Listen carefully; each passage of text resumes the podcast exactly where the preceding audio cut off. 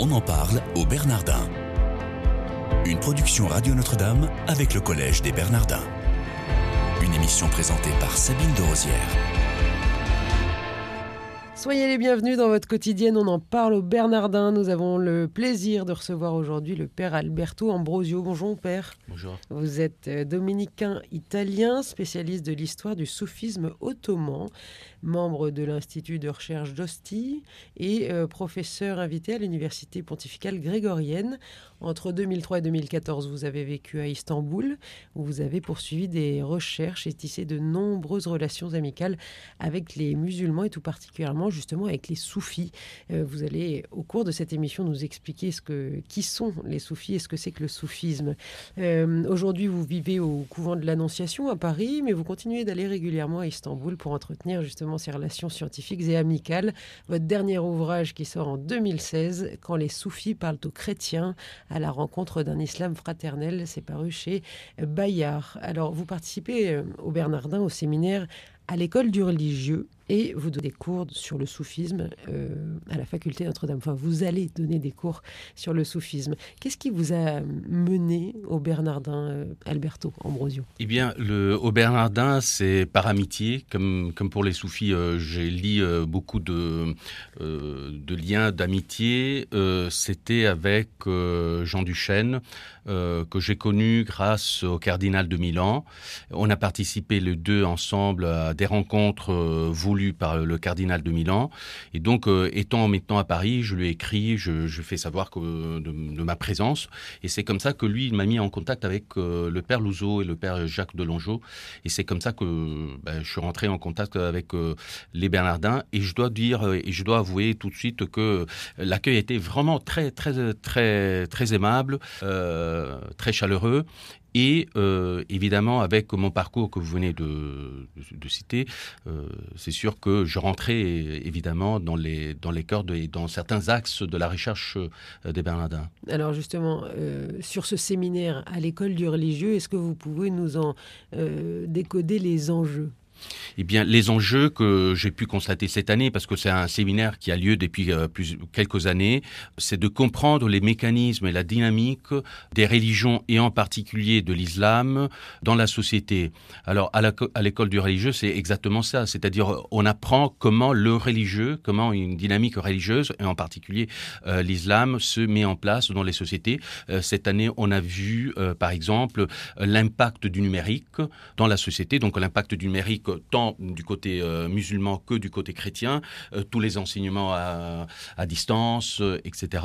Mais nous avons aussi vu, par exemple, les, théories du complot, comment elles jouent dans, le, dans la société, et parmi les croyants, parmi les musulmans, parmi les chrétiens. Qu'est-ce que vous, vous souhaitez apporter à ce séminaire? Eh bien, il y a deux choses que, que je peux apporter. La première, c'est mes compétences concernant l'islam turc turc ottoman, euh, et en particulier euh, aussi avec, euh, avec cette nuance, cette spécialisation dans le soufisme turc qui a, qui a un impact assez important, pas seulement en Turquie, mais ailleurs.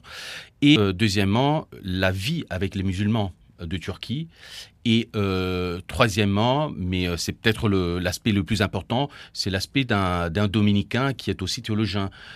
comme dominicain, je suis aussi théologien, et donc comprendre comment un théologien chrétien peut à son tour comprendre ces, enjeux euh, euh, sociopolitiques et l'impact du religieux. L'islam, vous venez de l'évoquer, vous venez de dire l'islam turc ottoman. Euh, il est à distinguer comment par rapport à d'autres formes d'islam? Bah, déjà, l'islam turc et ottoman euh, pouvaient compter sur le, dernier calife, si on veut, sur, le califat. Hein. Donc, c'est les Ottomans qui ont eu, euh, qui ont repris cette, se sont euh, revendiqués l'idée de calife, de dernier calife, et, et donc les Ottomans ont eu, ont eu un, impact très fort dans le monde musulman pendant plusieurs siècles, et, et cette tradition d'islam ottoman a, a continué aussi dans la République de Turquie. c'est un fait déjà linguistique, c'est-à-dire que les Ottomans avant et les Turcs ensuite n'ont pas tout à fait la même langue et n'ont pas du tout la même langue que l'arabe. Hein. Des fois, on pense que l'arabe, le turc, c'est la même langue, pas du tout. Et donc, il y a eu la mise en place d'une, si vous voulez, d'un islam qui s'exprime aussi en turc, en ottoman d'abord et en turc ensuite, et cela avec des nuances parfois un peu particulières. Deuxièmement, euh, et c'est un point très important, l'islam de Turquie a été aussi fécondé, si on peut dire ça, par des éléments qui viennent aussi d'autres religions les Turcs, avant même d'être islamisés, donc de devenir musulmans, étaient aussi euh, chamanistes, par exemple, euh, bouddhistes.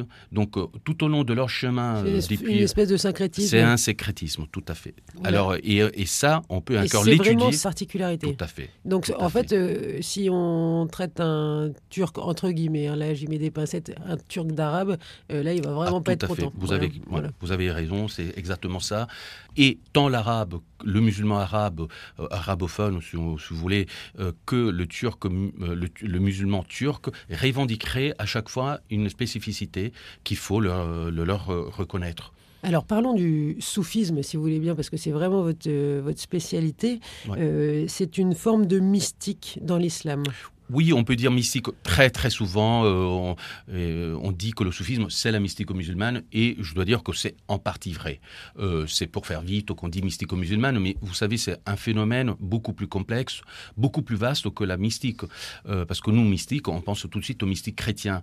Mais en fait, les soufis, ce n'est pas seulement des, mystiques, c'est des initiés. pour comprendre le soufisme, il faut avoir à l'esprit l'idée d'une initiation ésotérique, c'est-à-dire que le, le soufi lui-même il rentre en contact avec un, message caché contenu dans le Coran. Si vous, et c'est pour ça que les soufis ont, eu aussi euh, quelques difficultés euh, ou carrément persécutés à, certains moments de leur histoire. Il y a des euh, courants soufis un peu dans tous les pays. Partout, partout, partout. Où l'islam. Contrairement à ce qu'on peut imaginer d'habitude, à l'idée reçue que le soufisme, c'est seulement dans certains pays, le soufisme existe là où il y a de l'islam. On se décrète soufi? On se décrète au soufi, mais euh, c'est complexe. C'est un peu comme la succession apostolique. Vous voyez, on ne peut pas se décréter évêque.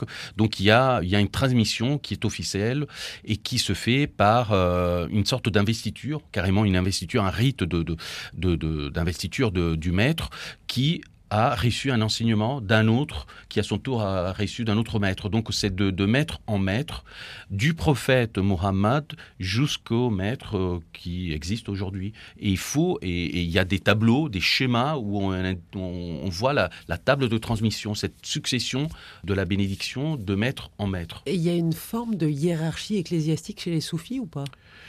Oui, on peut dire hiérarchie, mais j'aurais tendance à dire une hiérarchie spirituelle. C'est-à-dire que le spirituel peut être hiérarchisé en fonction de, du niveau d'état spirituel. Et donc, il y a des maîtres plus, euh, plus importants, mais pas parce que ils sont, euh, leur fonction est plus importante, mais parce qu'ils ont un pacte spirituel plus important. Ils ont atteint certains niveaux spirituels que d'autres n'ont pas atteint. C'est en fait, il faut, pour comprendre le soufisme, il faut s'imaginer ce que dans la tradition chrétienne, on appelle l'échelle euh, spirituelle, l'échelle mystique. Donc les maîtres et les soufis sont, euh, sont en train de parcourir cette échelle et euh, voilà, on peut se positionner euh, sur cette échelle. On en parle au Bernardin aujourd'hui avec le frère Alberto Ambrosio qui est dominicain italien et spécialiste de l'histoire du soufisme ottoman et participant au séminaire à l'école du religieux. On va continuer sur le soufisme si vous voulez bien. Pourquoi est-ce que vous vous êtes intéressé à ce courant de l'islam? Oh, C'est pas très compliqué, c'est que même dans le christianisme, dans la théologie chrétienne, j'ai privilégié j'ai toujours privilégié la lecture, l'étude l'analyse des textes mystiques depuis que, depuis ma vocation dominicaine d'ailleurs. Et donc, quand il s'est agi pour moi de partir en Turquie, euh, après un voyage à Jérusalem, je me suis orienté, hein, vraiment c'est le sens de, le cas de le dire, orienté vers l'Orient islamique.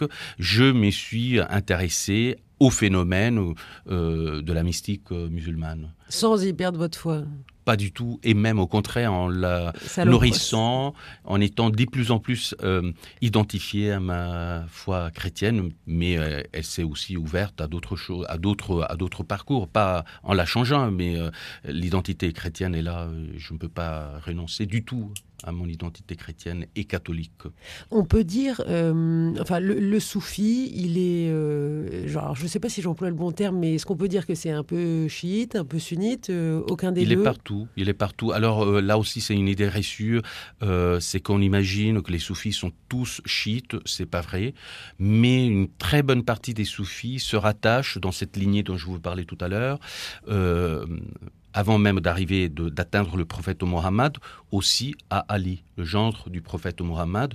Donc, étant Ali euh, le fondateur, soi-disant le fondateur des, chiites, c'est pour ça qu'on dit, voilà, les soufis sont tous chiites. Non, mais euh, ils passent aussi euh, dans, cette lignage, dans ces lignages spirituels à travers Ali. Est-ce qu'il y a beaucoup de soufis en France, par exemple? Il y en a, oui, il y en a beaucoup.